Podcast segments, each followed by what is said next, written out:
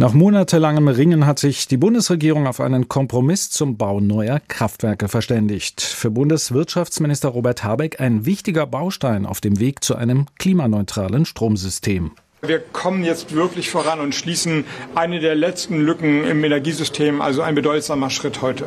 Die Ampel setzte künftig vor allem auf Gaskraftwerke, die zu einem späteren Zeitpunkt vollständig auf Wasserstoff umgestellt werden sollen.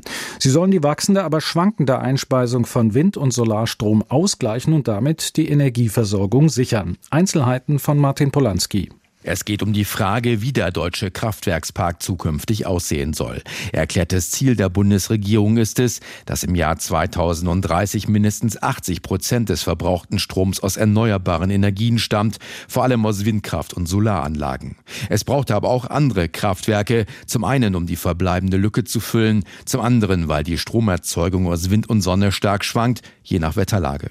Vergangenes Jahr kam noch gut ein Viertel des hiesigen Stroms aus Kohlekraftwerken. Diese will die Bundesregierung aber möglichst bis 2030 abschalten. Also braucht es andere Lösungen. Die Kraftwerkstrategie setzt auf den Bau neuer Gaskraftwerke, die absehbar auch mit klimafreundlichem Wasserstoff Strom erzeugen können. Zunächst soll der Bau von bis zu 10 Gigawatt an Kraftwerken ausgeschrieben werden. 10 Gigawatt entsprechen etwa 20 Kraftwerksblöcken. Damit will die Koalition jetzt mit einer deutlich kleineren Kraftwerkstrategie starten, als von Wirtschaftsminister Habeck ursprünglich angestrebt. Charlie Grüneberg, Sprecher des Branchenverbandes Zukunft Gas. Es ist gut, dass da jetzt was in Gang kommt, aber das Wirtschaftsministerium spricht selber von fast 25 Gigawatt, die nötig sind.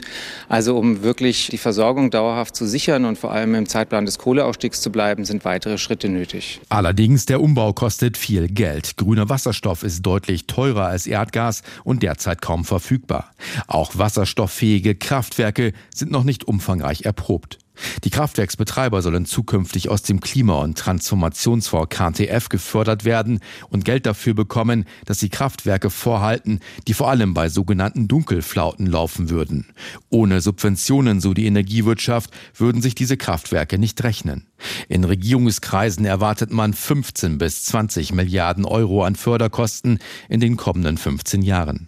Allerdings viele Details der Kraftwerkstrategie sind noch ungeklärt, vor allem wie die Förderung genau aussehen soll. Auch die EU-Kommission muss dem Konzept zustimmen, wegen der Milliardenhilfen.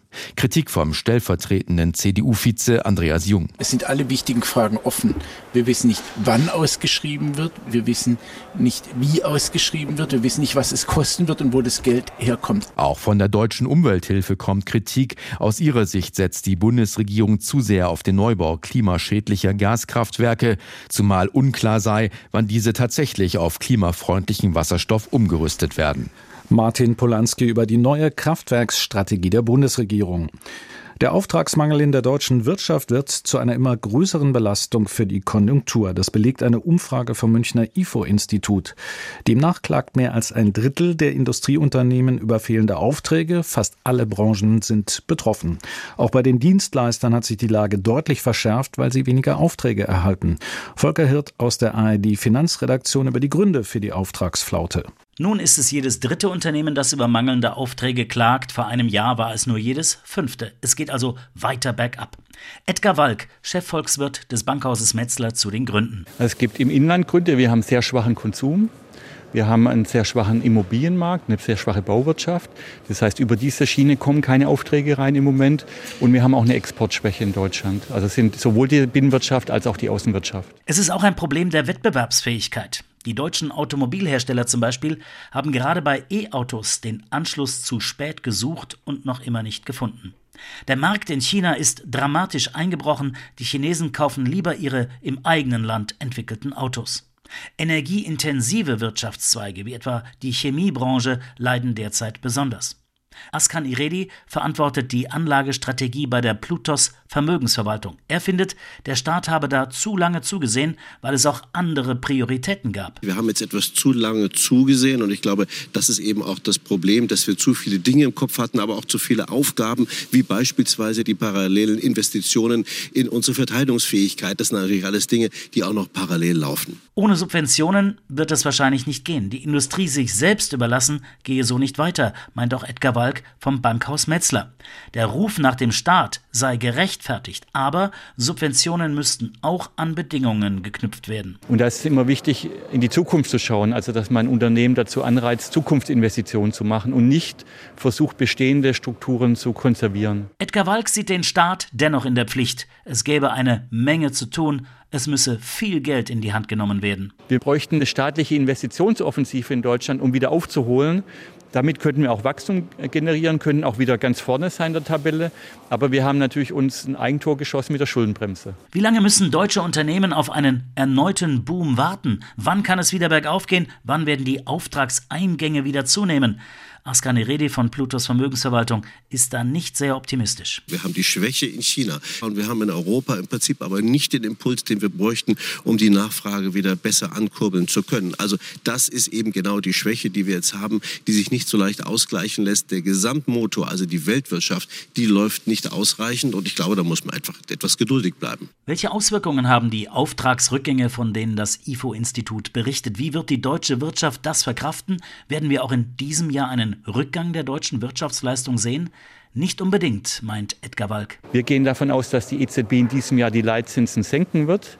Dann wird es wieder attraktiver zu bauen in Deutschland. Dann wird es auch weniger attraktiv sein zu sparen. Also könnte der Konsum anspringen. Von daher sehen wir in diesem Jahr dank der Leitzinssenkung der EZB, die wir noch erwarten, dass wir ein leicht positives Wachstum von 0,2 Prozent in Deutschland bekommen. Richtig dramatisch ist die Situation nicht. Die Exportrate ist mit minus 1,4 Prozent zwar eines der schlechtesten in den vergangenen 30 Jahren, aber diese minus 1,4 Prozent beziehen sich auf das letzte Jahr. Und das war ein Rekordjahr mit einem Exportvolumen von deutlich über 1,5 Billionen Euro. Auftragsflaute in der deutschen Wirtschaft, Volker Hirt berichtete.